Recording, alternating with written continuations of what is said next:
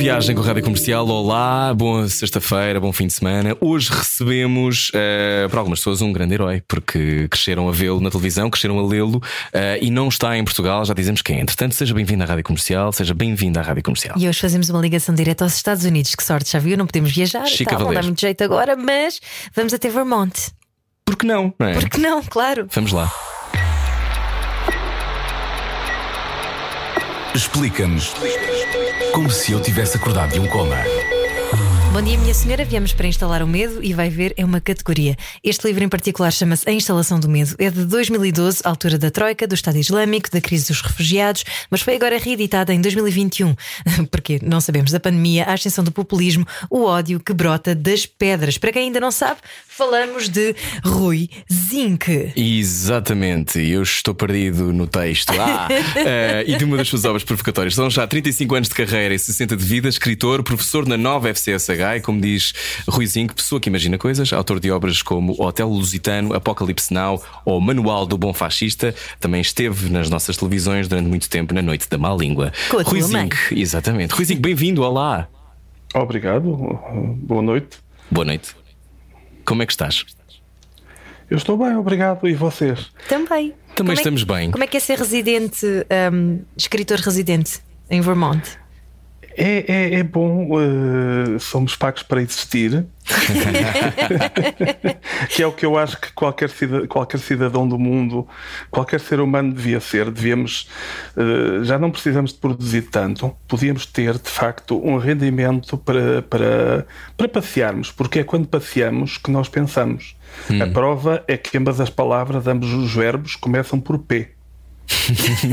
Eu vi no outro dia numa conferência na Nova uh, o Ruizinho e o Ricardo Araújo Pereira e achei muita piada porque disse que o ator e o escritor deviam chamar-se prostitutos por causa disso mesmo.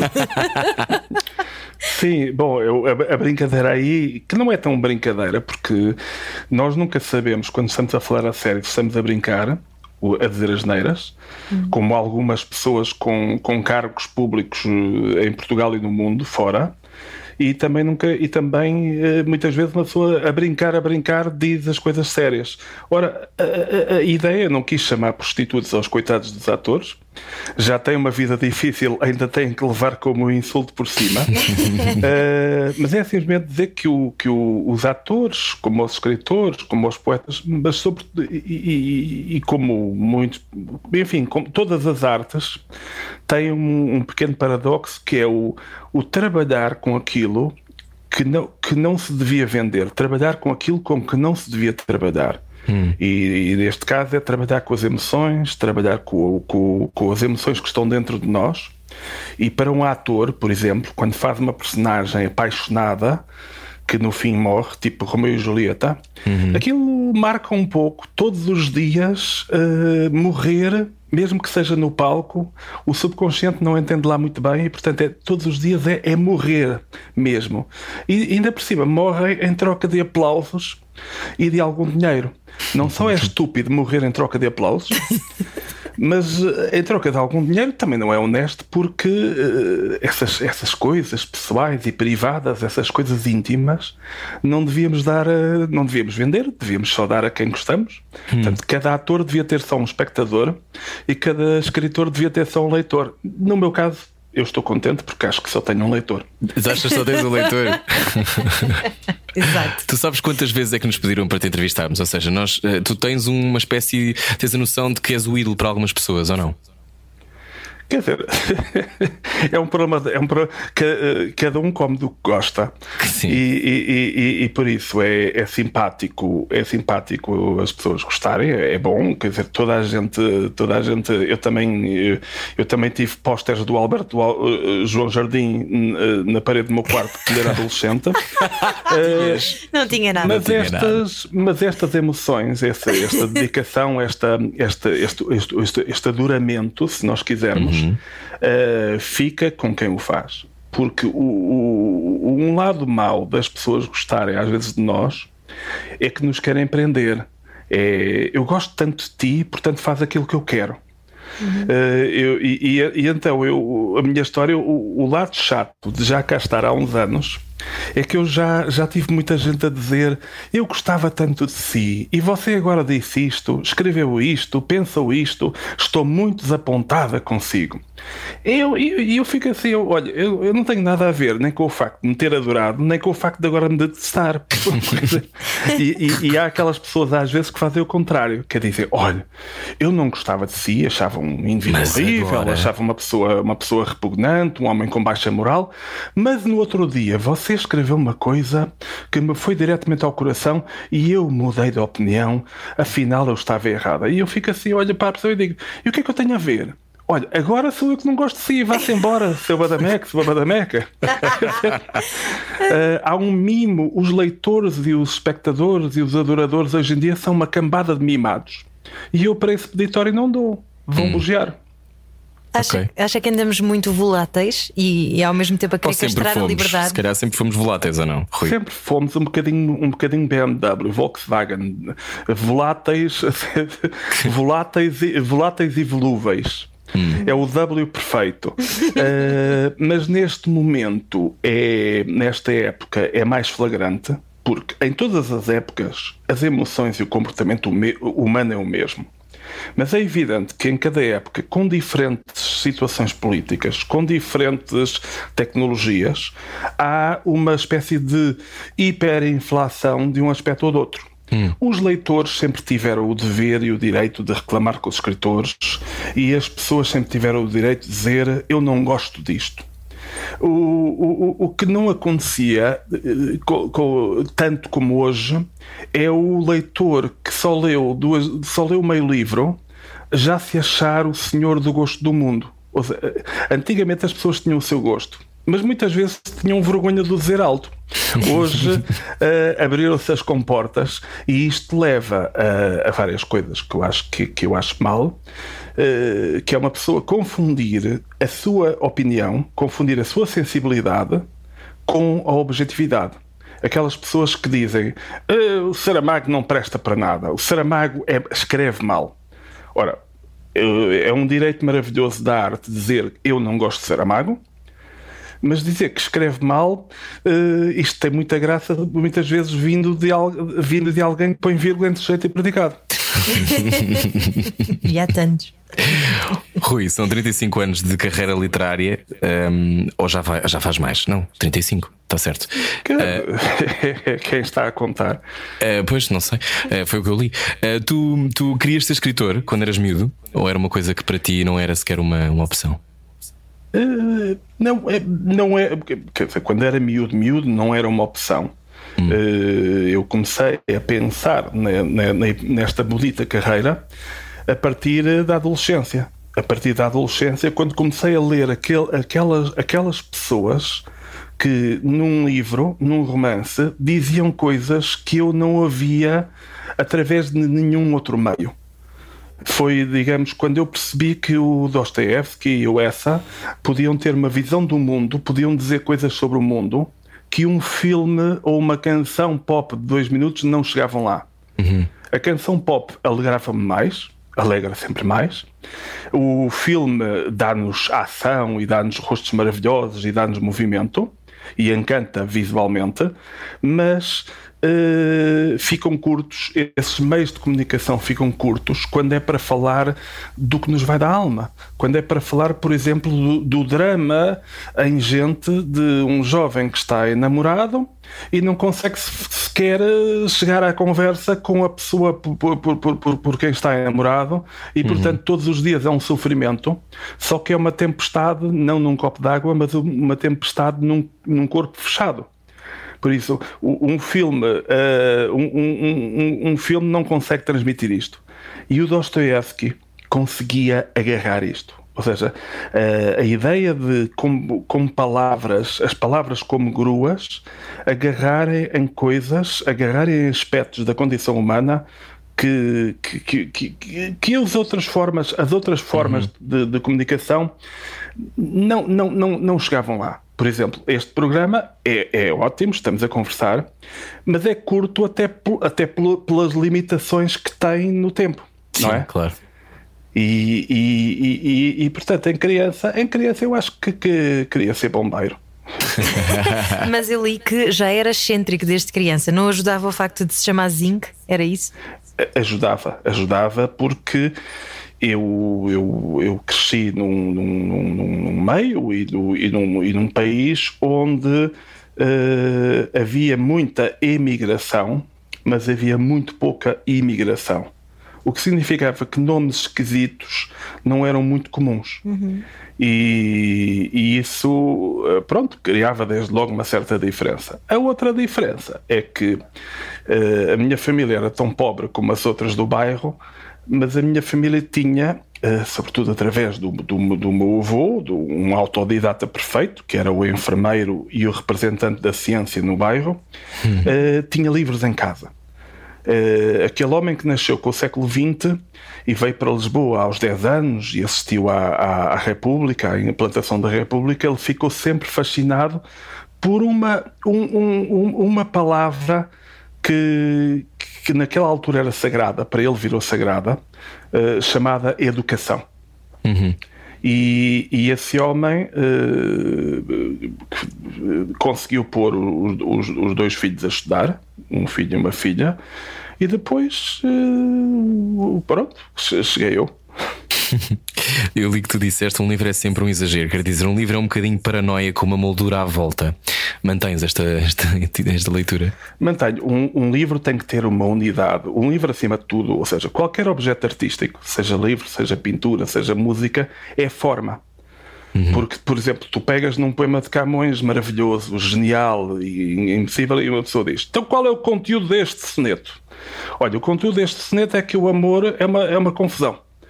ah, prontos. Então para que é que ele precisa de fazer 14 versos e rima? Portanto, aquilo que faz com que um soneto de Camões seja uma, uma coisa incrível, ainda hoje profundamente moderna, isto é, eu ainda hoje não consigo encontrar melhor poema que aquele soneto de 14 versos do Camões para explicar quão contraditório a si pode ser o mesmo amor. Uh, eu não consigo encontrar nada. Portanto, aquilo, uh, aquilo viajou, viaja até agora. O, o que acontece é que viaja não por causa do conteúdo, uhum. do, que é trivial, mas por causa do modo, da forma em volta daquele conteúdo. É como com um bolo de chá, quer dizer, nós, nós o chá tem que ser servido, se for servido num daqueles bolos maravilhosos japoneses, uhum. é diferente do que ser servido em copo de plástico. Uhum. O claro. chá é o mesmo. Mas, co mas como nós, nós bebemos com os olhos, nós bebemos com, com. Nós não somos apenas animais materiais, uh, não é o mesmo. Ou seja, o, o modo como dizemos as coisas modifica-se e qualquer pessoa que já tentou namorar sabe isso. O modo como nós dizemos as mesmas banalidades, acho os teus olhos muito giros, uh, tem influência. O tom de voz, por exemplo, aquelas pessoas que. Há pessoas que, que não sabem contar anedotas e há outras que sabem. A anedota, ou seja, o conteúdo, é o mesmo, mas há pessoas tipo Herman, que tem uma graça incrível e, e, em todos os bairros, em todos os grupos de amigos, há sempre um indivíduo que os outros já ouviram a anedota, mas têm tanto prazer em ouvi-lo. Eh, o contar dele, o modo de contar dele é tão, é, tão, é tão engraçado que as pessoas ficam ali só pelo prazer de ouvir os pequenos, os pequenos trejeitos. Ora, a escrita é forma. Hum. E a forma determina, determina o modo como, como nós sentimos o chamado conteúdo. Então, isso há palavras que são gruas. Uh, quando é que houve assim um texto teu que foi uma grua para tu pensares, ah, uh, eu até escrevo bem, a minha forma é diferente das outras, ou tem qualquer coisa que me acrescenta? Houve assim um momento em que isso foi um gatilho? Eu penso que sim, quer dizer, o, quer dizer o, no liceu tens sempre aquela professora que se dá muito bom na redação sim. E, e estás a treinar a tua, a tua voz. Depois uh, é preciso muita presunção e água benta para virar escritor. Uh, há ali uma fase em que nós, mesmo sem darmos conta, estamos a copiar e é um trabalho. Portanto, a nossa voz constrói-se uh, de uma forma muito engraçada, que é quando tu vais para as aulas, tens os professores que te aparecem pela frente e aparecem uns bons, outros melhores e, e, às vezes determina o modo como a disciplina, como tu aprecias a disciplina. Uh, e eu tive uma professora de matemática que, que era maravilhosa. Infelizmente, ela vem depois de eu ter tido uma série de professores de matemática que não eram grande coisa. Uhum. Ora, o que acontece, o que acontece, o que acontece aqui é, é que quando alguém está a aprender a ser escritor, ou a ser poeta, ou a ser pintor, nós temos a, a, a, possibilidade de escolher os nossos mestres. Eu escolho que aulas é que eu quero ter. E é assim que nós jovens treinamos o gosto. Uhum. Que um amigo diz-me: Olha, há agora um tipo engraçado e mostra-me o livro. E eu digo: Olha, tens razão, era muito bom. Ou então digo: É bom para ti, mas não é bom para mim. E este ir pelo labirinto dos livros, ouvindo conselhos de amigos, ouvindo conselhos de inimigos.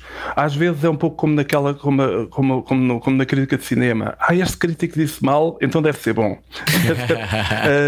isto tudo nós vamos criando individualmente, vamos, vamos criando o, os nossos mestres. Quem é que te apercebeste e, que e copiavas? E esses nossos mestres. Hã? Quem é que te apercebeste que, que copiavas? O, o, ah, bom, imensos, já vou lá, mas esses nossos mestres são como já não existe hoje a, a máquina de, de, de, bilhar eletrónico, portanto, são os elásticos contra os quais nós, as esferas, vamos batendo.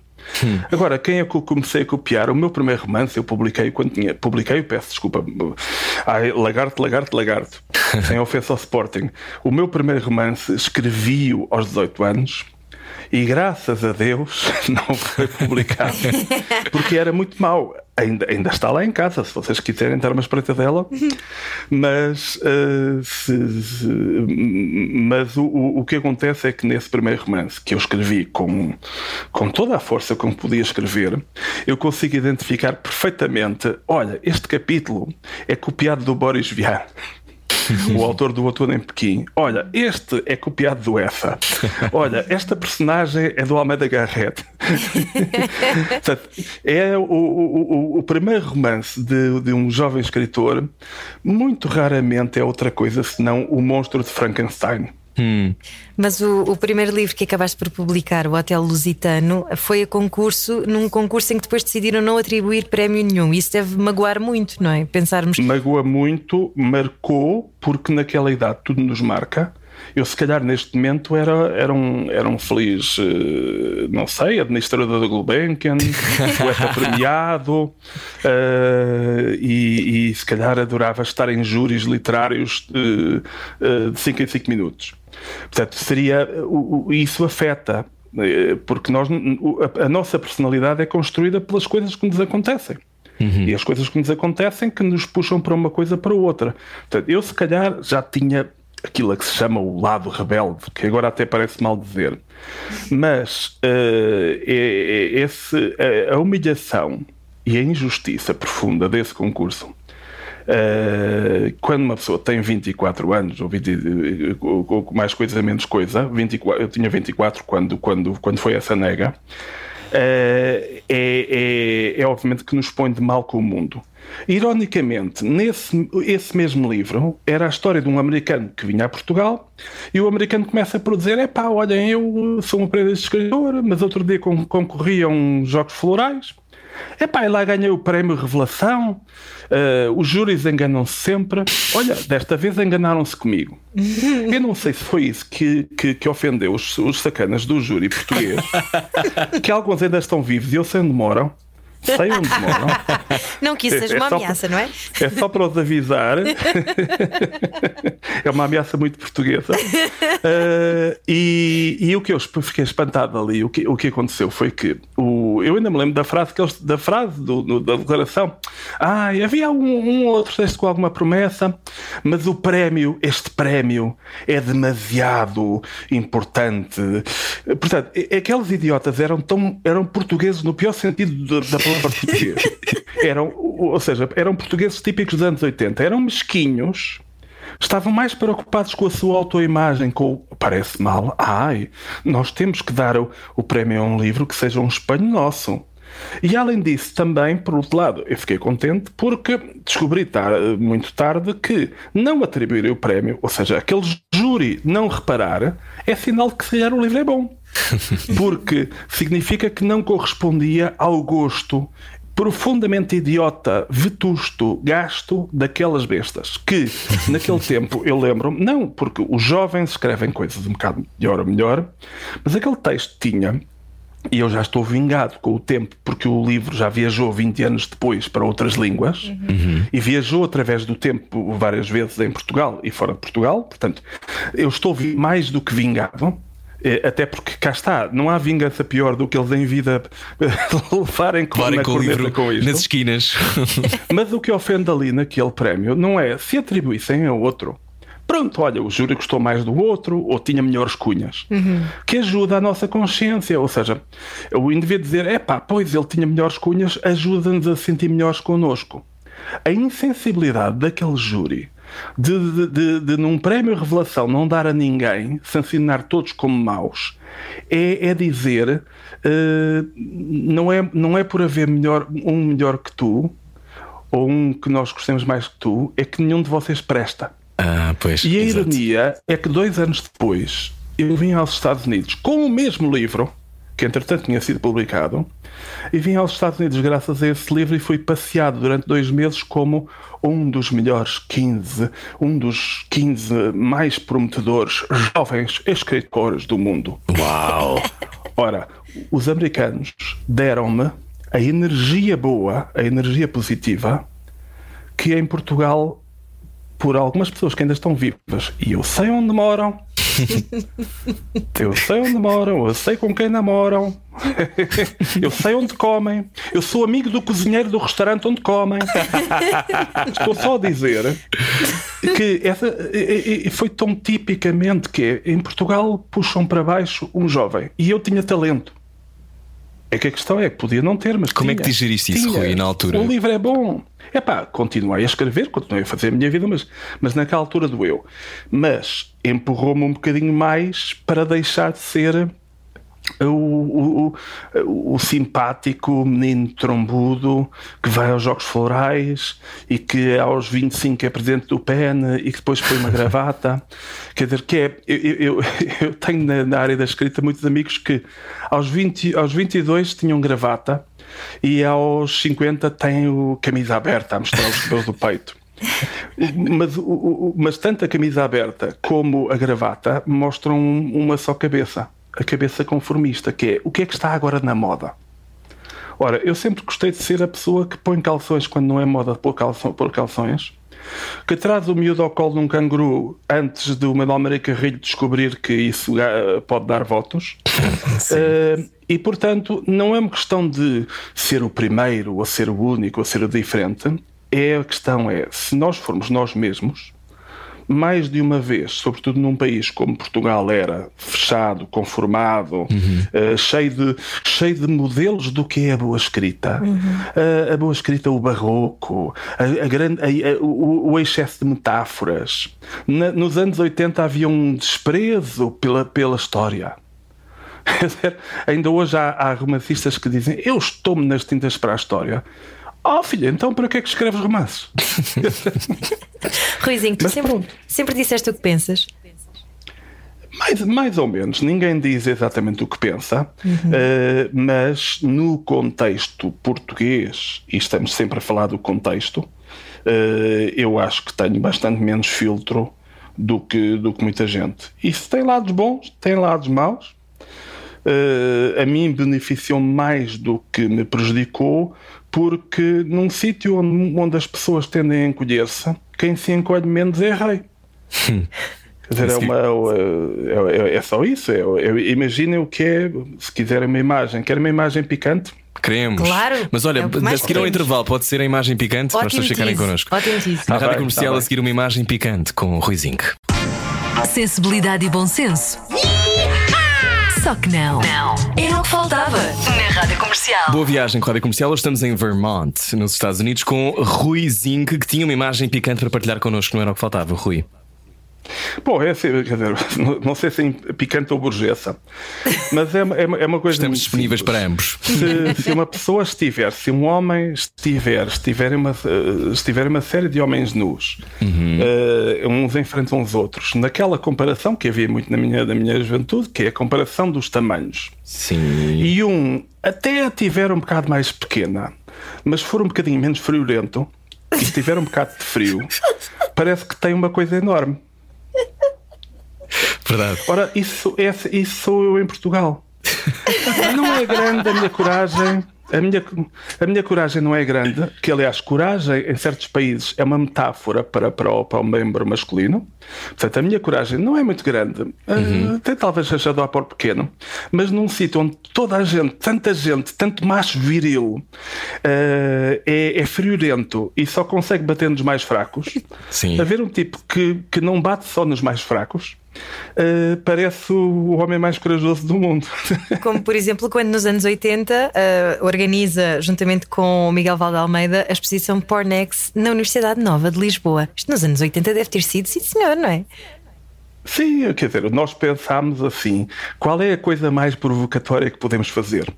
Qual é aquela que mais perturba esta, esta nossa sociedadezinha? E nós pedimos um sinal divino que é uma coisa que eu gosto muito de ficar à espera de sinais divinos. E o sinal divino veio. Nesse ano, uns meses antes, uh, o, passou na, na RTP uh, eh, uma comédia brejeira italiana onde mostravam meio mamilo, que era o Pato com Laranja uh, que eram com o Hugo Tonhaz e com a Mónica Vitti, que, que, que são, são, é, como, é como ser com o Miguel Guilherme e com a Rita Blanco. Uhum. Portanto, é um, um filme o mais, o mais pacato possível para rir. E houve 11 telefonemas para a RTP, porque o filme era obsceno, e fizeram cair, cair, cair, cair, cair a direção. Portanto, foi é, naquela altura os escândalos sexuais, uma pessoa brincar com o Natal brincar com Jesus. O Jesus foi depois nos anos 90 o, o, o Herman. Uhum. Brincar com Jesus, brincar com o Natal, brincar com algumas coisas, uh, uh, ou com o sexo, sobretudo com o sexo, era uma coisa que havia mais Jesus. Hoje em dia as pessoas de direita queixam-se muito da cultura do cancelamento e da censura. Uh, devem ser as mesmas que nos anos 80 estavam a pedir para proibir certos filmes, como o Juvo, Salut Marie do Godard, ou, ou, ou, ou, pequenas comédias brejeiras na RTP. Hoje em dia, como os tempos mudam, uh, um anúncio um iogurte na RTP tem mais posições do Kama Sutra do que tinha a, a nossa Pornex, uhum. mas o que, é, o que é fascinante nas más ideias, o que é fascinante na mesquinhez humana, é que as pessoas que foram mesquinhas depois esquecem-se de que o foram.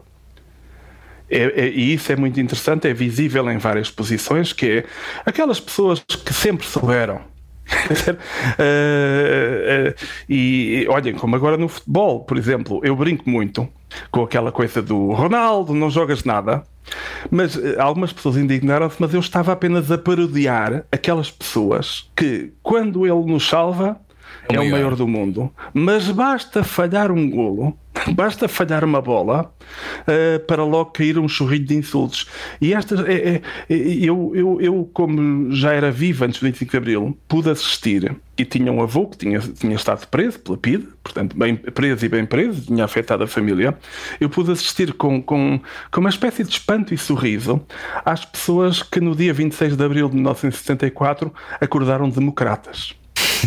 E, e, e, há algumas pessoas da nossa intelectualidade que algumas já não estão vivas, mas que eu, o meu respeito intelectual por elas é, é fica curtinho, porque só descobriram aos 30 e tal, anos, aos 30 e tal anos que gostavam de fazer polémica e que gostavam de não ter papas na língua e gostavam, uh, e gostavam de discutir. E eu preferia, eu respeito mais quem descobriu antes do, de 26 de Abril que tinha tendências democratas, críticas e polomistas. Olha, quando estavas na Noite da Má Língua, uh, primeiro leva-nos esse tempo, porque uh, eu era muito pequeno, portanto eu tinha para aí 7 anos, portanto não tenho uma memória completa, mas a ideia que eu tenho é que vocês diziam as coisas na televisão que ninguém se atrevia a dizer, o que gerava alguns dissabores. Portanto, este teu lado de dizeres exatamente aquilo que pensas uh, deve ter sido fundamental também. Como é que foi para ti esse tempo e, e tens saudades? Sim, tenho, quer dizer, tenho saudades, foi muito divertido. E, e, nós ficámos, como se só dizer, amigos para sempre. Uhum. Porque uh, quando, quando ficou mais ou menos uma equipa, a equipa que fixa, a equipa que, porque ao princípio, ao princípio que ele tremia muito, nós percebemos que uh, percebemos que, que, que, que, tínhamos que ser família, ou seja, muito antes uh, daqueles tontos do Velocidade Furiosa 7, 8, 9 e 10 uh, descobrirem que a mensagem a passar depois de destruir aqueles carros todos, de salvarem o mundo e de fazerem piruetas no ar, descobrirem que isto é tudo sobre família, somos família. O Vin Diesel a dizer, a dizer, a dizer para, para, para, para o Rochedo, somos família, e o Rochedo a dizer para ele, sim, somos família. Já nós, eu, o Manuel Serrão, a Rita, a Júlia e o Miguel, éramos família.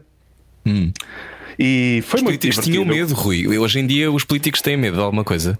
Uh, não, porque hoje em dia há outras formas de controlar, há outras formas de, de controlar. Basicamente, nós, uh, aquilo teve um tempo, porque o, o, o, em Portugal, e eu, eu, fiz um trabalho, estou muito orgulhoso de, de ter feito um, um trabalho sobre o José Vilhena que era o grande humorista, não há outro, o grande humorista antes do 25 de Abril era o José Vilhena. Uhum. Era, era, era o grande humorista em livro, uh, rebelde, que dizia coisas que dizia coisas que, que, que ninguém conseguia dizer e arriscava-se a ser preso e foi preso. E o, o José Vilhena tem uma definição de censura muito bonita que é censura é a técnica de separar o trigo do joio a fim de publicar o joio.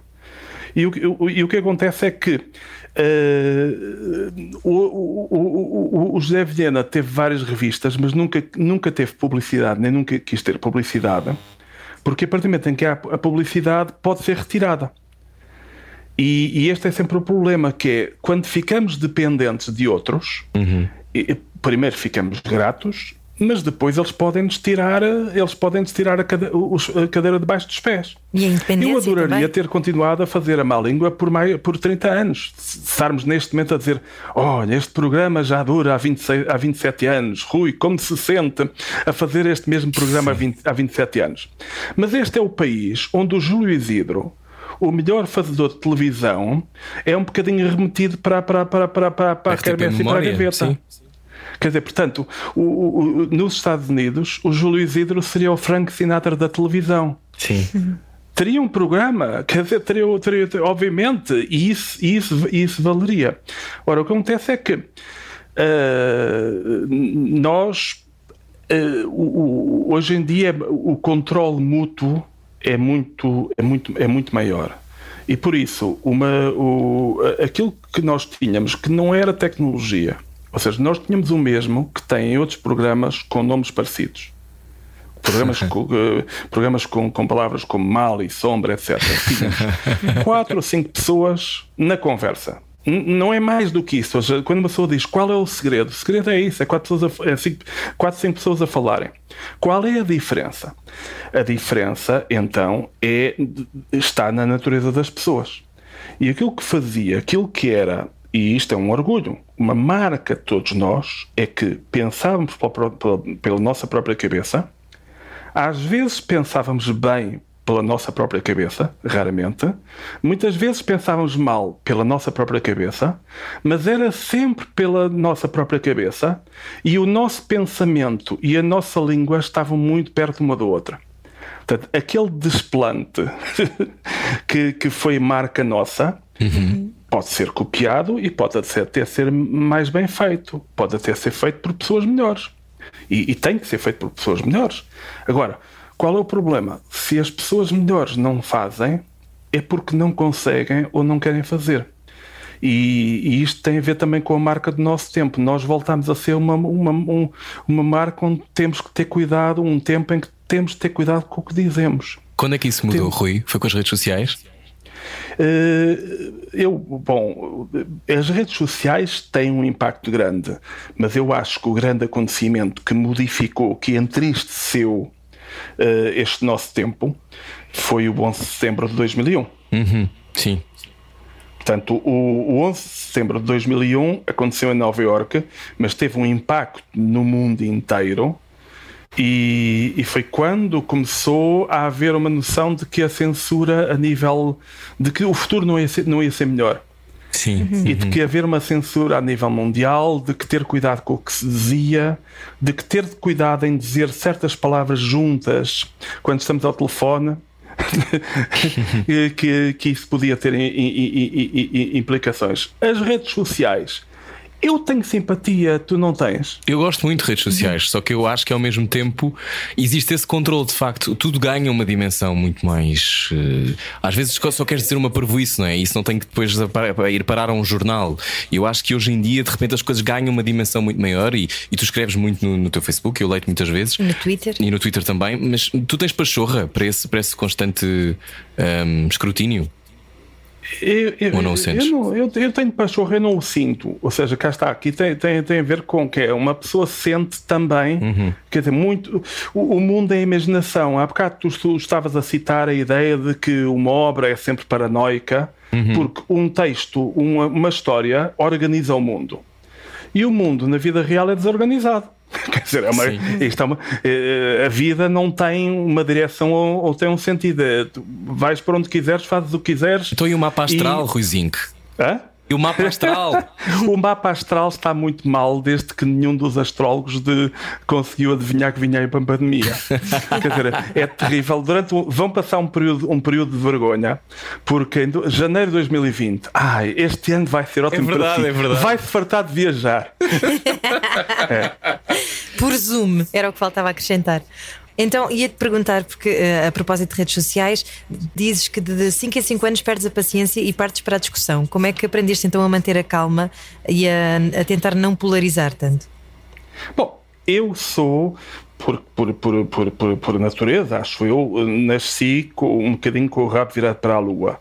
Quer dizer, que até agora, pelo menos, eh, nunca me vi metido numa camisa de sete varas. E, e, a, e a atitude, a pessoa que eu gosto de ser eh, é muito calma. É calma, aceitadora, não se ofende quando insultam. Ah, até gosto.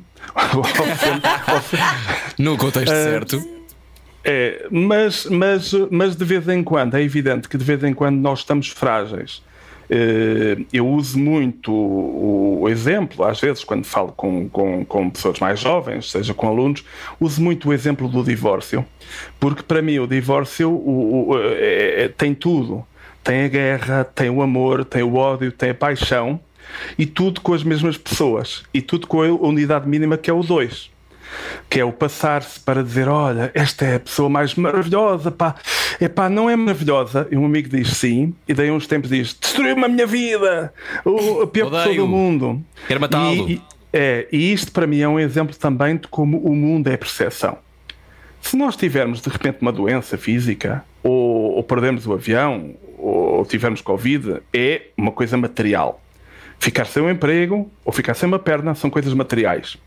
Mas tirando esses casos extremos, eh, a, maior parte da- da- a maior parte das coisas que nos acontecem somos nós que as percebemos acontecer. É o modo como, nós, como nós interagimos com elas é que conta. Os copos existem, mas um copo que eu não bebo não é um copo com o qual eu interajo.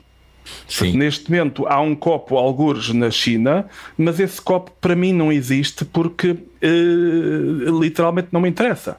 Eh, todo- toda a nossa relação com as coisas é uma relação emocional. É isso que faz com que pessoas vibrem. eh, haja pessoas que não vibram nada com, com, com, com um jogo de futebol e haja outras que choram que nem Madalenas com, quando ouvem uma canção.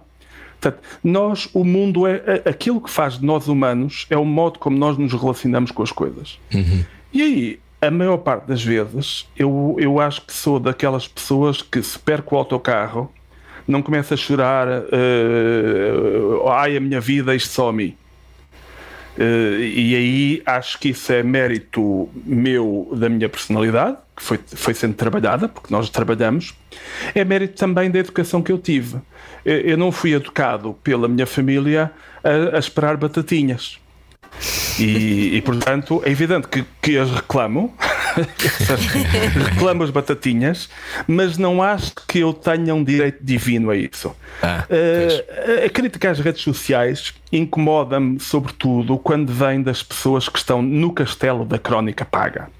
Porque são aqueles, eles, eh, são aquelas pessoas, e eu posso dizer nomes, quer dizer, uh, são aquelas pessoas de, tipo, tipo João Miguel Tavares, Pacheco Pereira, uh, António Barreto, que têm de facto um, uma voz, um, têm um microfone ao qual um podem feudo. falar uhum. e que desdenham, parecem senhores feudais a troçar do, do, do, dos camponeses uh, no castelo. O que eles querem, o que eles estão não é criticar que os outros tenham opinião, boa ou má, o que eles querem é ter o um monopólio da opinião.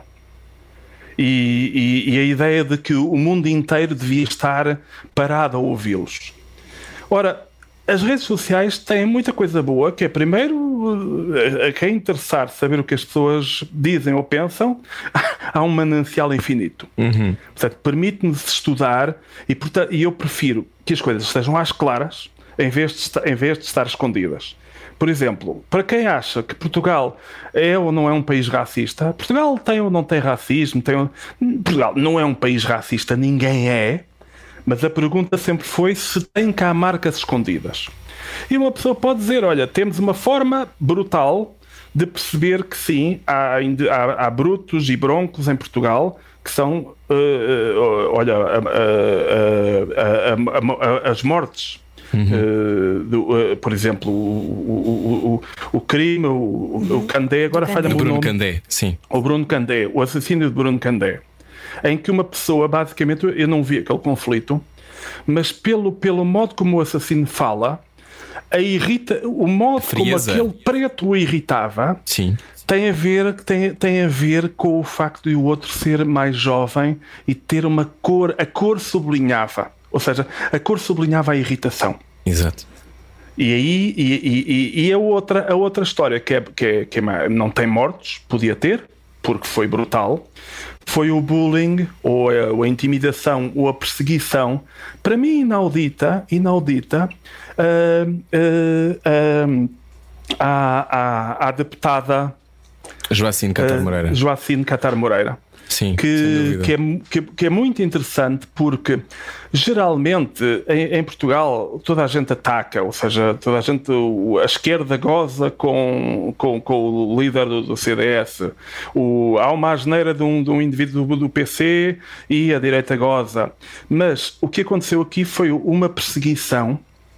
Eu não gosto de usar estas palavras inglesas, mas pronto, vamos lá, o bullying que é para os portugueses entenderem, uma perseguição repugnante e que foi mais ou menos houve quase, foi quase um coro. É transversal. Dizer, sim. Que é transversal. E o que é engraçado é que todas as pessoas usam um argumento racional para dizer: Bom, mas olha, vi, ouviste o que ela disse? Eu, sim, ouvi. Mesmo que tivesse sido o maior disparate do mundo, uh, não se justifica porque é, que, porque é que aquele disparate tu te exaltas tanto, enquanto com aquele dito pelo Marcos Mendes, dito por aquele, dito por aquele, dito por aquele, dito pelo Jesus, tu aí já nem ligas. E, e, e, e, aqui é com uma paixão, quer dizer, tu sabes que eu estou apaixonado negativamente por uma mulher. Quando, quando de repente há uma, há uma moça à minha frente que põe o dedo no nariz e eu, eu acho encantadora, e de repente a mulher de quem me estou a separar, ela diz bom dia, eu digo, oh Maria, já viste? Ela disse-me bom dia, aquela cabra disse-me bom dia, já percebeste? É horrível, não é? Ora, foi isto que nos aconteceu. Sim. O que eu senti foi que Portugal teve com Joacim de Catar Moreira o mesmo comportamento, a mesma paixão funesta que sim. um marido tem com uma ex-mulher no processo sim, sim. de divórcio. Uma violência. Isso... Diz, diz, desculpa, concluir. Não, não. E isso não diz nada sobre ela, sobre a Joacina, mas diz muito sobre nós enquanto país. Então daqui a pouco já nos dizes se achas que estamos a voltar a uma época tribal. Ok? Na rádio comercial. Continuamos a falar já a seguir. É o Era o que faltava. Venha daí. A seguir há mais com Rui Zinc saia da sua cabeça. A vida é agora. Era o que faltava. Na Rádio Comercial. Juntos eu e você. Bom fim de semana. Daqui a pouco já falamos sobre a instalação do medo. 35 anos de carreira literária, 60 anos de vida de Rui Zinco. Ana Martins. Então, estávamos a falar sobre um, voltarmos ou não, estarmos a voltar ou não a uma época tribal, Rui Zinco. Sim, nunca, nunca deixámos de ser, porque pois. o tribalismo, o tribalismo é uma das faces da moeda da nossa civilização. Uh, a outra face da moeda é, é, é a justiça cega. Portanto, nós temos, todas as sociedades eh, modernas e civilizadas têm essas duas faces. Têm uma face que é a face do desejo, em que desejamos ser objetivos, ser justos, eh, punir o crime e não o autor do crime, aplaudir o ato e não o, o autor do ato. E isso é, é muito bonito. É isso que faz com que, por exemplo, em termos literários, que é, que é a minha casa, eh, uma crítica de- deva ser feita ad opus e não ad hominem. Eh, ou seja, o facto de, de- de uma, de uma pessoa me irritar, se ela fez um texto de- digno, eu, eu, eu, eu fazer uma crítica eh, ao, ao texto e eventualmente ser obrigado a dizer bem do texto, porque mesmo vindo de uma pessoa que eu detesto, mas o texto eu acho bom. Eh, e, e o oposto é esta coisa tribal. Ah, vem de um amigo meu. Ah, então deve ser bom. Vem do inimigo bom, deve ser logo péssimo. E, e- e isto na, vi- na vida humana também é isso, que é, em princípio, eu, eu sou boa boca, sempre fui boa boca. Eh, boa boca no sentido de ser bonacheirão em relação à- às punições de crimes. Por exemplo, para- para- para- sou contra a pena de morte, sou, acho que, acho que 20 anos já é mais do que suficiente para uma pessoa, mesmo que tenha cometido um crime horrível, ser, ser libertada. Uh, acho que devemos ser tolerantes com quem trafica droga. Uh, só para dar um exemplo assim de vários crimes. E, e- e não, não acho que os pedófilos devam ser castrados, acho que devemos proteger as crianças de- dessas pessoas, mas uh, a ideia de, de, de- de- pisar, de destruir, de aniquilar, não, não- eu não a perfilho. Não a perfilho enquanto pessoa que pensa, e mesmo enquanto pessoa que às vezes tem irritações, tento não a perfilhar. Cá está. Quando às vezes alguém me diz, então e se fosse consigo? Epá, se fosse comigo eu ia lá com o machado, mas o que acontece é que eu não sou uma sociedade. Eu sou um indivíduo que tenta ser racional a maior parte do tempo, mas depois outras vezes tem a fúria Claro. eh, toma conta de mim. Agora, o, o- o- estamos a falar de- de- de- do princípio social. E o princípio social, eh, isto já está na Bíblia. Quer dizer, quando, quando temos aquela cena fulcral para, para, para as civilizações abrâmicas, em que Abraão vai, por ordem divina, Deus diz-lhe: eh, eh, Olha, vai e sacrifica o teu filho.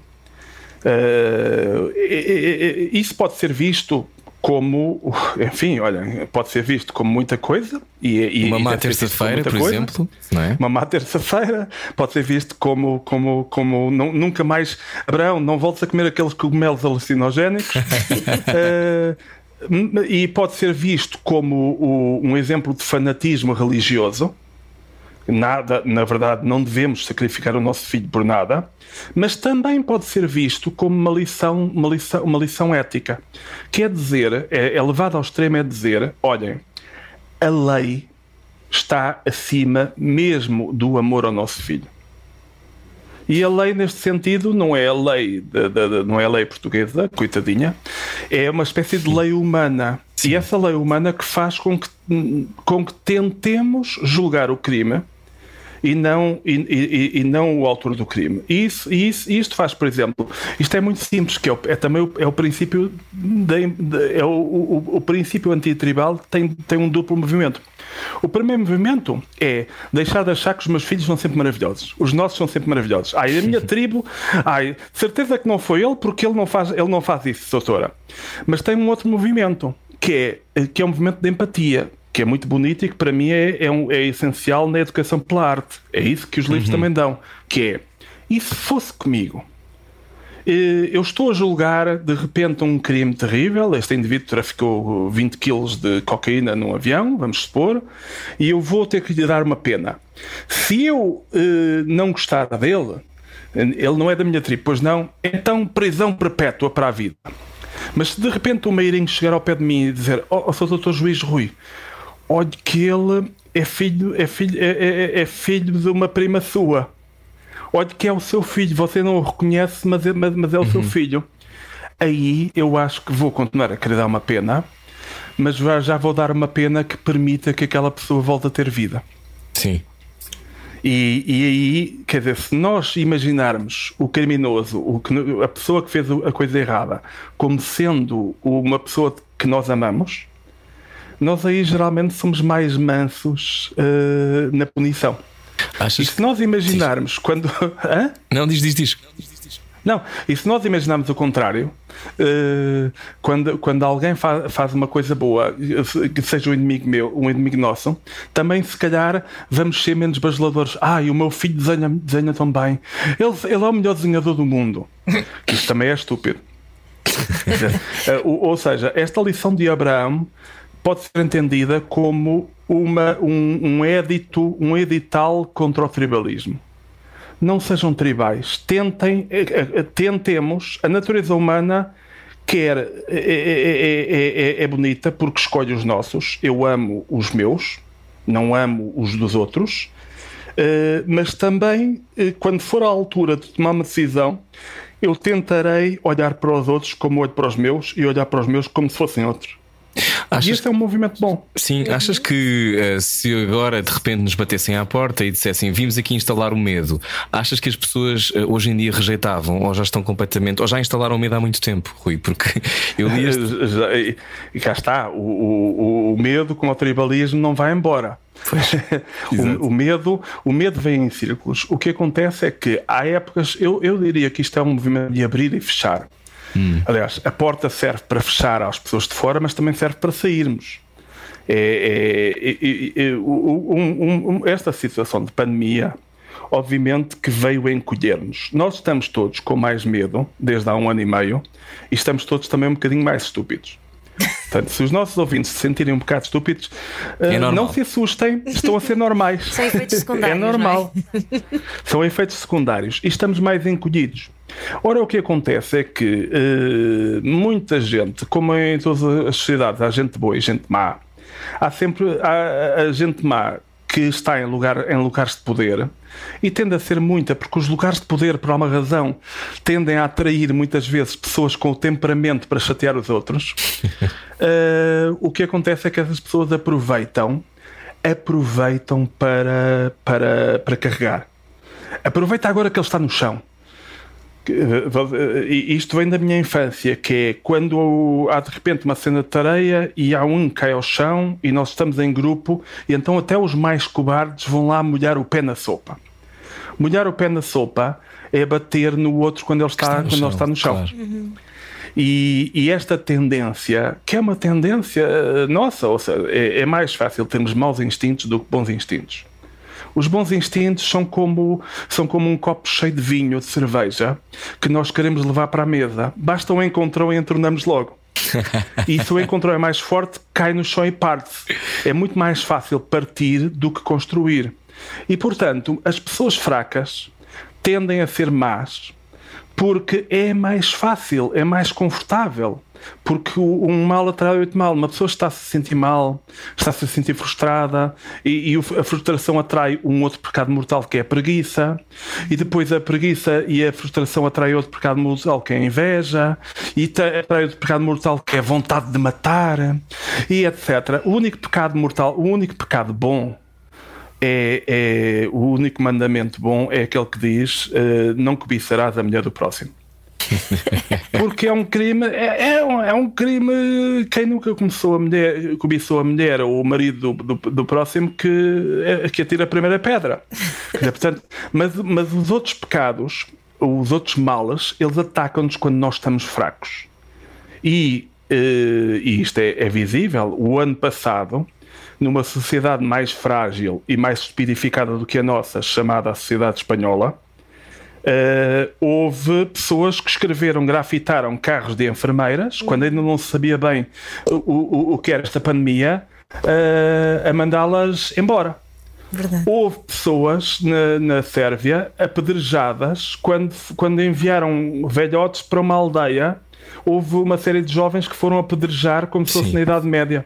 Sim. Portanto, o, o medo provoca, o medo faz com que nós nos encolhamos enquanto indivíduos e faz com que nós tendamos a ser cruéis em alcateia. E o medo estupidifica, o medo encolhe, e portanto nós estamos numa época em que já vemos um pouco por todo o mundo perseguições, perseguições de, de forquilha, perse- violência abrupta. E, e- e também na- nas redes sociais, mas aí, aí é para o lado para, para o qual um uma pessoa dorme melhor, que é as pessoas em grupo a atacarem, os ataques, os ataques, a, os ataques a uma vítima. Sim. Mas esses ataques são também expressão do medo, porque a crueldade é uma expressão do medo. E, e- e nós sabemos isso, muitos rapazes, ainda hoje, muitos homens são péssimos na cama. eh, porque foram treinados para, para, para, um, para um discurso de confronto e quando chega a altura de fazer doçuras, de dar um beijo, de dar uma festa, Sim. eh, ficam todos acagaçados. Ficam E um lá- rapaz acagaçado depois reage como? Reage violentamente. Exatamente. Violentamente Nisso as e- e às vezes são com, muito mais- muito- com uma, muito com uma certa incapacidade, às vezes também. Oh, Rui, conversas connosco mais 10 minutos ou, ou tens que ir embora para Vermont? Eu, eu, eu estou bem, eu, eu Então não pronto. estou a trabalhar. Eu, eu, eu estou aqui, como disse, a ser pago para existir. Então a seguir continuamos a existir contigo na Rádio Comercial. Bom fim de semana, nós já voltamos no podcast. Continua a acompanhar o Era o que Faltava, vai estar disponível no site da rádio. Beijinhos, bom fim de semana. A seguir o Rui Simões e o Slowdown. Saia da sua cabeça. A vida é agora. Era o que faltava. Na Rádio Comercial. Juntos eu e você. Falando em medo, estamos no Era o que Faltava hoje. O nosso convidado Rui Zinc. A instalação do medo foi em 2012. É, era um mundo diferente, mas tu ao mesmo tempo parece que fizeste uma premonição. Tens estas premonições literárias. Fazes, és vidente, vidente com, com as letras, às vezes. Sim, eh, eu, eu- eu- todos nós somos.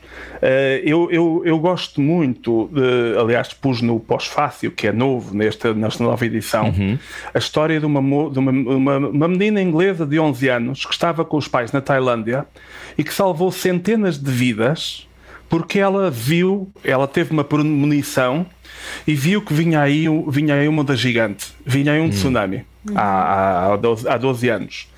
E, e o que acontece é que ela não era vidente, o, o tsunami já estava a acontecer e ela tinha estado atenta nas aulas de, de- de ciências naturais.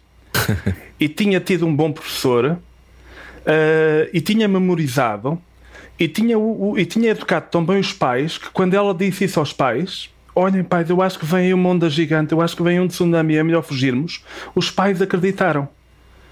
Se fosse pais portugueses, imagine logo: ah, leva já um estalo, estás parva, eh, ficas na areia que estás aqui muito bem. Sais daqui! Tinha morrido tudo. Os escritores também estão sempre habituados a estar mais atentos a essas pistas, não é? Quando é que te apercebeste? É. É, é, é, é, é simplesmente isso. Eu li muito. Portanto, às vezes, às vezes, então, mas você sabe tanto? Sim, porque li. Quer dizer, eu não, hoje em dia é muito fácil uma pessoa, uma pessoa passar por genial, porque quando os outros são, basta os outros não saberem uma coisa para pensarem que nós sabemos muito. E é, é- a forma mais fácil de passar por gênio ou por sábio ou por pessoa que tem premonições.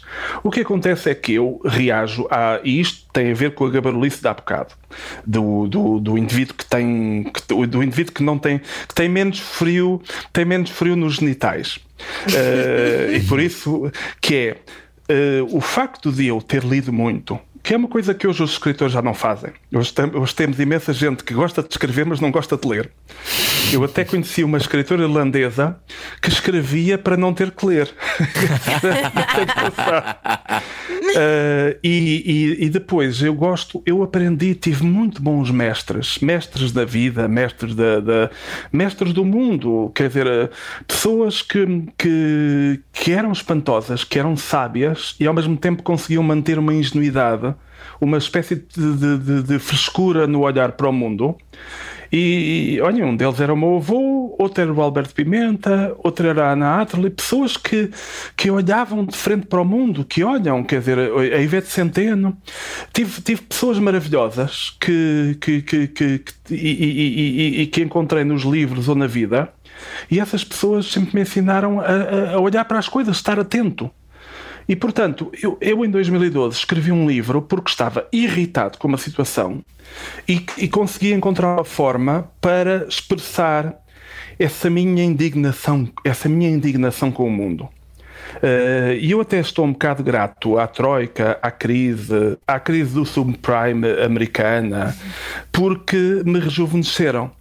Eu, eu estava a ficar assim um bocado mole e centrão e de repente deram uma pica necessária para eu voltar a renascer.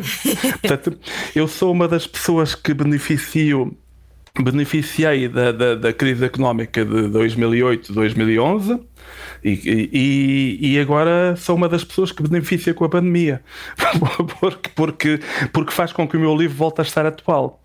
Ora, o que acontece é que quando eu escrevi o livro, eu escrevi e pronto, e, e algumas pessoas acharam que, que, que sim, que estava, estava, estava interessava-lhes, interessava-lhes o modo como eu formulava, como eu trazia, que é para isso que servem os livros, eu trazia à vista, punha à vista as mazelas que estavam escondidas. E ao, e ao, e ao pô-las à vista torna-se mais fácil. Quando nós temos um monstro e o monstro é invisível, assusta-nos mais do que quando nós o vemos, o medimos e a partir daí nós, nós podemos então entender como é que o enfrentamos e confrontamos. Então- Portanto, isto é, e- e- e- isto é simples. E depois, quando o livro foi sendo traduzido às pinguinhas para vários países, é muito engraçado porque eles iam ficando assim espantados. Os alemães, ah, como você consegue, conseguiu adivinhar o que estava agora na Alemanha? E eu tive que lhes dizer, ó filhos, eu tive que falar devagar, porque com alemães tem que se falar sempre devagar. e, eu, e, eu, e, eu, e eu tive que dizer ao filhos: é que as coisas boas do mundo chegam primeiro aos centros do mundo. As coisas más chegam primeiro à periferia. Portanto, aquela crisezinha chata que vocês estão, aquele, aquele frio na espinha que vocês agora estão a sentir eh, em 2016. eh, ou 2017, nós começámos a sentir em Portugal mais cedo. Ser fritos dentro é- dessa chama. Hã? Ser fritos com vivos na- com essa chama, não é? Ser para Sim, eles é sim, um- sim. Uma, uma coisa tenue. É. Agora, para um escritor, e isto é presunção e água benta, mas peço desculpa, quer dizer, eu, eu se, se eu não, se não disser bem de mim, quem é que vai dizer? Mas o, o que acontece é que para um escritor é muito lisonjeiro sentir quando um livro viaja, ou seja, eu escrevo para ser, para ser lido em português. Porque quando um texto meu é traduzido para outra língua, ele perde. Eu passo a vida a ter tradutores a dizerem: Oh Rui, como é que eu vou traduzir este teu jogo de palavras?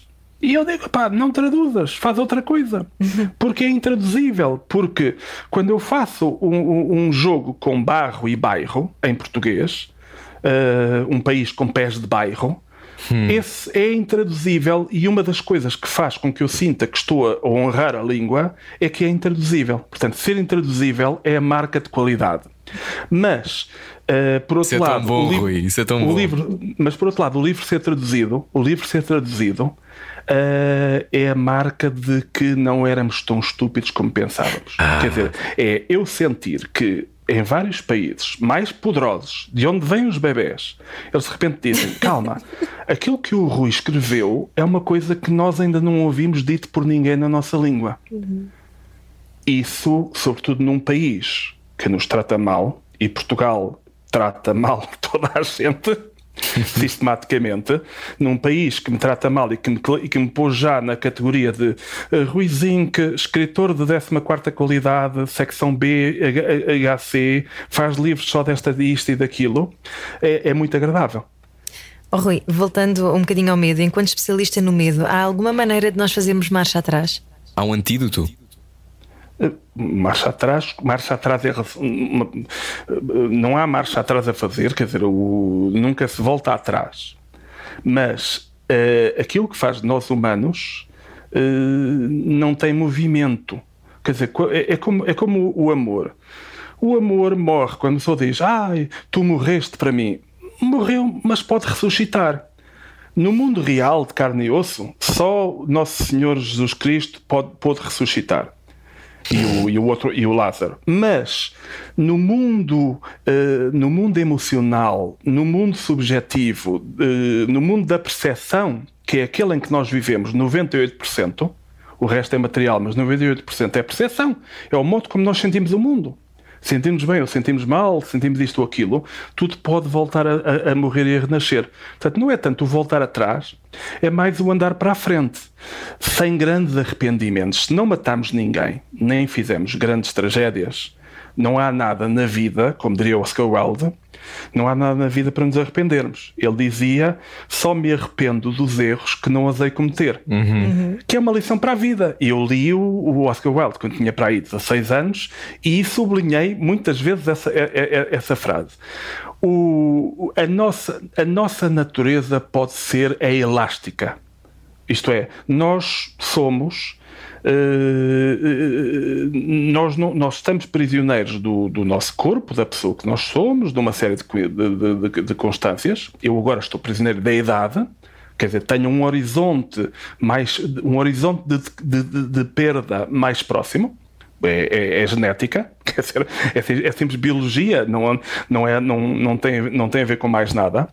Eh, o, o- o segredo, o, o segredo para mim é sempre optar, sempre que pudermos, optar pelo sorriso. E, e para mim, esta é sempre, sempre, sempre a superioridade moral de estar bem. E é um mantra que eu sugiro que toda a gente repita quando estiver, tome nota quando estiver, eh, quando estiver deprimida. Que é, quando eu não estou deprimido, hoje em dia já é raro, eu vejo que o mundo tem coisas boas e tem coisas más. Tem calor e tem frio, tem pessoas de quem gosto e tem pessoas de quem não gosto.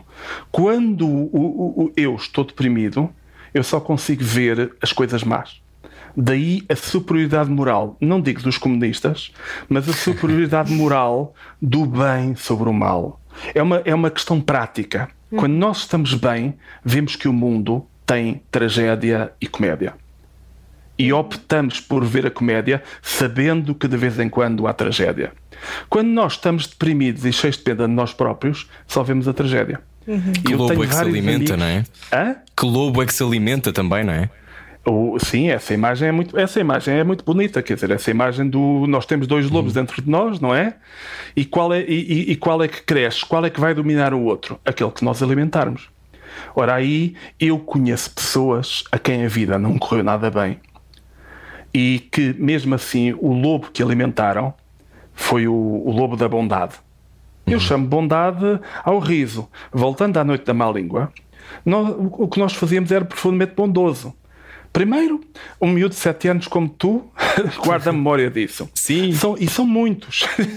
É verdade, é muita, a minha geração lembra assim. Nós temos todos 32, 33 e lembramos-nos e falamos disso às vezes. E é uma memória boa, não é uma memória Sim. má.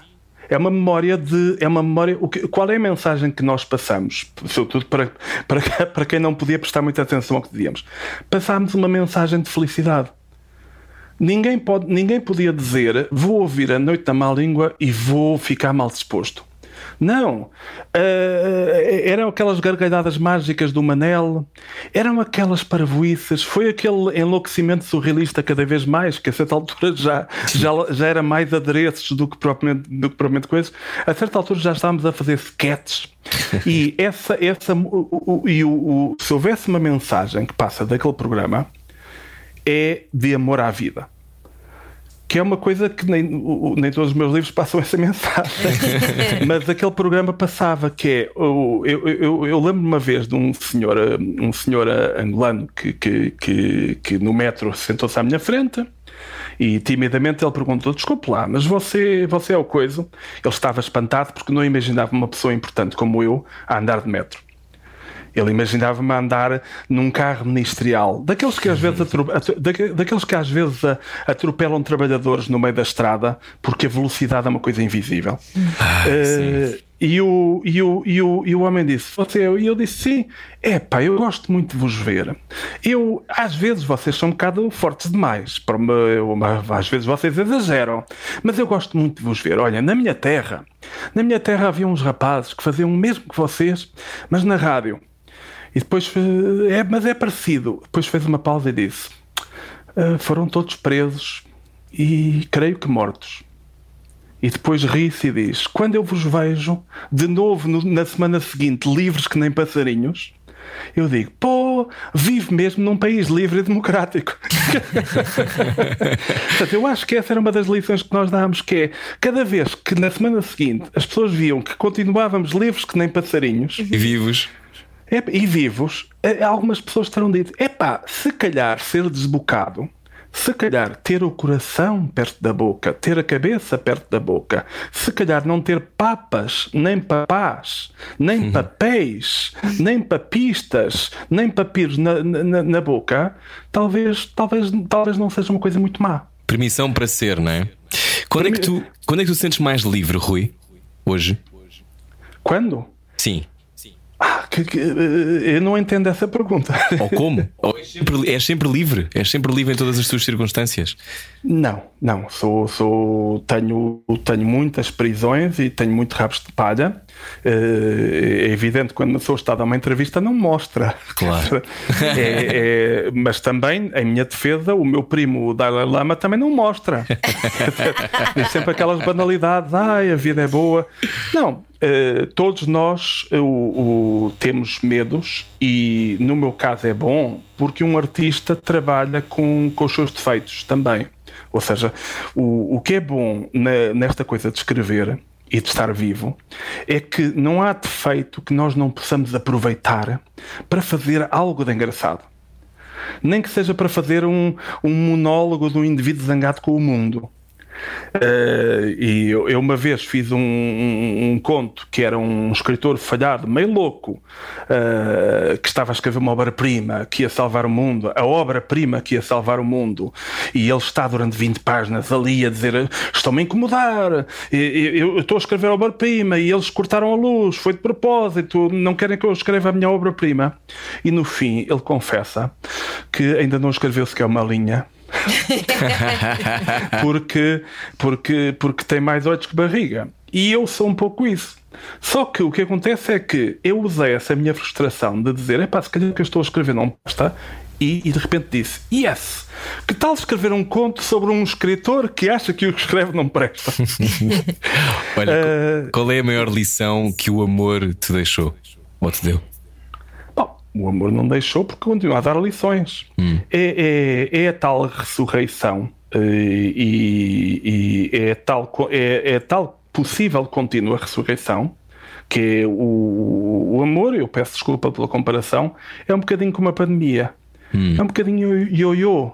Uh, portanto, a pandemia não vai embora tão cedo, já percebemos, vamos, vamos viver com ela, enfim, vai, vai nos cansando, mas, mas vamos encontrando novas formas de, de- de lidar com esta coisa que nos caiu em cima, com menos medo. Quanto mais soubermos, menos medo vamos ter. E o, o, o- o amor é. O amor é, é, é, é, é a força da vida, mas é muito importante para mim o que é, o, o que é essencial é quando somos jovens termos um amor que funcione. Uh, eu acho que termos um amor, um amor pleno em juventude é, é o que é, é- é a catapulta para que a vida nos corra melhor. E, e aí é uma questão de sorte, porque, porque, porque, porque, porque é uma questão de sorte. Quer dizer, o, o, o- modo como nos acontece a primeira relação amorosa, seja a emocional, seja a física, ambas são complicadas. E, e- e o- o- o- se eu pudesse, criava uma vacina para que toda a gente tivesse um primeiro amor maravilhoso. Que bonito. E obrigada por nos dar também este amor às palavras, que é tão bonito também. Rui, no que é que tu tens fé? Pá, tento ter fé na, na vida em todas as suas formas. E é só isso. Não, quer dizer, eu não tenho uma, eu não tenho uma, uma religião organizada, eh, também por um bocado de presunção. Ou seja, eu não acho ninguém, eh, eh, não acho ninguém mais competente do que eu para falar com essa coisa que chamamos Deus, com essa entidade que chamamos Deus. Agora, nós temos que ter fé em alguma coisa. E, e- e isto agora é outra conversa, mas eu gosto muito dos mitos gregos, das histórias que, originais, que é a fé, aquilo que nós chamamos fé, é um fio condutor, é um fio que nos permite, no labirinto do mundo, nesta coisa confusa, caótica, absurda e, e- assustadora que é o mundo, que nos faz eh, de vez em quando caminhar com uma sensação de harmonia e de que vai tudo correr bem. Ora, o, o que nós precisamos é, de- é dos dois movimentos. O- o- o- como às vezes a nossa fé vai ser, eh, vai ser cortada, não é só posta à prova, às vezes vai terminar. quer dizer, quer dizer, eu, eu, eu, eu tinha fé que, que, que, que, que o meu melhor amigo eh, não, me ia, não, não me ia de- denunciar à polícia e, e quando descubro que ele denunciou, não, não, há, não há hipótese de renunciar à fé, de- não há hipótese de, de recuperar a fé, porque naquele, naquele sacana não confio mais, não é? Portanto, aí que- o, o, o- o- quando nós estamos numa empresa onde estávamos há 30 anos e eles nos pediam amor à camisola e de repente dão-nos um chute, um, dão arranjam um novo CEO e dão-nos um chute no rabo, eh, a fé naquela empresa está perdida. Agora, o, o que convém sempre é, primeiro, termos, termos armazenado energias para os tempos, de- para a travessia do deserto, Sim. para quando estivermos em baixo. Termos armazenado economias, se possível, e energias para não ir abaixo quando, quando, quando o mundo nos atirar pedras. Para atravessarmos a noite escura da alma, não é? É. E depois, para. E, e- e isso vai-nos vai -nos catapultar, vai-nos ajudar a voltarmos a encontrar outra liana, qual Tarzan. Perdemos uma liana, a encontrar outra liana de fé que nos faça voltar a ter o gosto pela vida. Pode ser um novo amor, pode ser um novo emprego. eh, pode, ser, eh, pode ser um novo partido, pode ser entrar para a maçonaria ou para o Judeu Olha. que ajudam sempre, ajudam sempre. Uh, pode ser e de, e de- e de repente aos, aos, aos 40 anos tirar um curso, aproveitar o desemprego para tirar um curso, mas é sempre encontrar um- uma coisa que nos, que, nos, que nos dê alegria e encontrar e agora é mais fácil é mais fácil dizer do que fazer. Quer dizer, eu sei o que fazer, mas não sei como fazer. Ninguém sabe. É Temos, estar disponível. temos a morte, Ruizinho.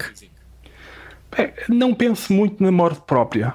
Quer dizer, e, e isto não é basófia porque eh, acho que naquele momento todos. Mas não pense muito, eu, eu acho que já passei um bocadinho o meu limite de validade. Eh, nunca esperei eh, chegar aqui, chegar, a, chegar, a, chegar aos 60. Eh, e Achavas que ias morrer cedo então? Não é o achar que ia morrer cedo, é o, é o não ter mesmo. É um, é um bocadinho como aquela coisa do feiticeiro que consegue ver eh, eh, eh, o destino de todos menos o seu. Ah, Portanto, uma espécie de, uma espécie de desinteresse. Ou seja, eu, eu, eu tenho. É o, se calhar o meu lado assim um bocadinho um, é um, o lado depressivo, o, lado, o meu lado escuro, que é nunca tive. Eh, nunca tive assim, não, não tenho, nunca fiz um grande, nunca fiz planos para a vida. Eh, quer dizer, eu aceito, aceito-a como chega. E, e obviamente que a partir do momento, uma das coisas boas de- de- de- do amor é, é literalmente isto: não é delicadoce, é um facto. É literalmente deixarmos de estar um pouco menos ocupados e preocupados com a nossa sorte, connosco mesmos. Portanto, é, é um pouco o- aquela, a- aquela coisa última que eu não sei se seria capaz de fazer, dizer, espero não, ser, não ser posto em situação, mas que é o, o dar a vida, dar a vida por, por, por, por outrem, ou, ou, ou pôr a vida de outrem acima da nossa. Enfim, é um bocadinho, é um bocadinho aquilo. Quer dizer, vocês viram o, o- o Titanic, não viram? sim. Portanto, é um bocadinho. Eu imagino-me, todos nos imaginamos um bocadinho Leonardo DiCaprio. Embora se Agarrados à calhar porta, mas dentro d'água, não é? Pois, embora em na, na circunstância concreta, se calhar descobrimos que éramos o Billy Zane, o cobarde que se disfarça de mulher para conseguir um lugar no bote. Portanto, nós não sabemos. Como eu nunca, nunca fui posto em situação, eu não sei se me revelaria um cobarde dos piores ou não. É provável. Porque os tipos basófias como eu, quando chega a hora da verdade, revelam-se uns, uns, uns poltrões de primeira, de, de primeira escolha. Portanto, nisso eu, eu fui abençoado porque não tive grandes, grandes chatices. E, mas, mas pronto, mas é, é isso. Rui, de Vermont, eh, estamos a acabar a nossa conversa. Comemoras 35 anos de carreira literária. Qual é a maior alegria destes 35 anos? São muitos anos. As maiores alegrias não são literárias, mas vamos falar das, das artísticas. Eh, o meu orgulho eh, não é tanta alegria, o meu, o meu orgulho é sentir que fui firme e atento já em, em, em, no que é agora quatro décadas. Nos Uhum. anos 80, enfrentei os anos 80 e coloquei questões e fiz coisas divertidas nos anos 80 que ninguém fazia, ou em Portugal ou no mundo. Nos anos 90, a mesma coisa, ou em Portugal ou no mundo. Nos anos zero, a mesma coisa, e agora nesta década, a mesma coisa. Eu olho para trás com uma sensação estranha que, e, e- que é estranha para muita gente, que é a sensação do dever cumprido. Eh, há muita gente que me diz, ai, mas agora para a frente é que vai ser. Bom, talvez sim, talvez não. Eu, eu, eu, eu, eu desconfio muito, não estou muito preocupado, mas desconfio, desconfio que possa no futuro não ter a pontaria tão afinada. Uh, por uma razão muito simples, porque, porque, porque todos nós, nós vivemos no nosso tempo e, e geralmente as pessoas têm, quando, quando as pessoas têm 30 anos de, de, de, de- de energia criativa, é bastante. Não, não é assim tão normal. Quando o, o, o Saramago não teve mais do que 30 anos. O que acontece com o Saramago é que, é que começou tarde. Quer dizer, só aos 60 é que ele começou a bombar. Mas, mas, mas, mas, mas o, o- eu, eu, eu, eu acho que é muito importante para mim no futuro eh, eh, sentir se tenho a linguagem, se tenho as palavras, se tenho as ideias para agarrar os, os, os novos problemas que o mundo, que o mundo, que, que as novas, as novas tensões. Uh, talvez sim, mas de certeza que neste momento haverá jovens com 20, 30 anos que, que, que estarão mais atentos do que eu. E, e aceitar isso é, é- é- é- dá trabalho. Rui, eh, dá trabalho, mas por favor, continua. Sim. Rui, gostamos, gostamos muito de falar contigo. Obrigado por, eh, por conversares connosco. Obrigado por eh, tantos livros incríveis e tanta argúcia Uhum. no olhar. Ehm, a instalação do medo, então, está agora outra vez eh, para ser comprado, reeditado. Uhum. Ehm, queres dizer alguma coisa a quem nunca leu uma coisa tua? Rui, primeiro, o que é que anda a fazer à sua vida? Mas queres deixar alguma mensagem sobre a instalação do medo? Ou alguma coisa? Não, é, quer dizer, eu, eu- não, eu, eu acho que é um livro bom. Eu, eu, eu, eu, eu acho que é um dos meus bons livros. Acho que fiz alguns bons livros e este é um deles. E acho que quem ler a instalação do medo ah, fica. É como ter tomado a terceira dose da vacina. Exato. Melhor publicidade de sempre. Será Pfizer, será Moderna? Não, é Exato. Zinc. Obrigado, Rui. Eu vou reter Olha, sempre a imagem das lianas da fé para me socorrer. Qual, qual Jane à espera do próximo livro de Ruizinho. Muito obrigada. Olha, um abraço, obrigado a vocês. Obrigado, obrigado. Ruizinho na Rádio Comercial. Voltamos segunda-feira com mais conversas. Pode sempre ouvir tudo no site da rádio. Adeus. Beijinhos. Bom fim de semana. Bom fim de semana.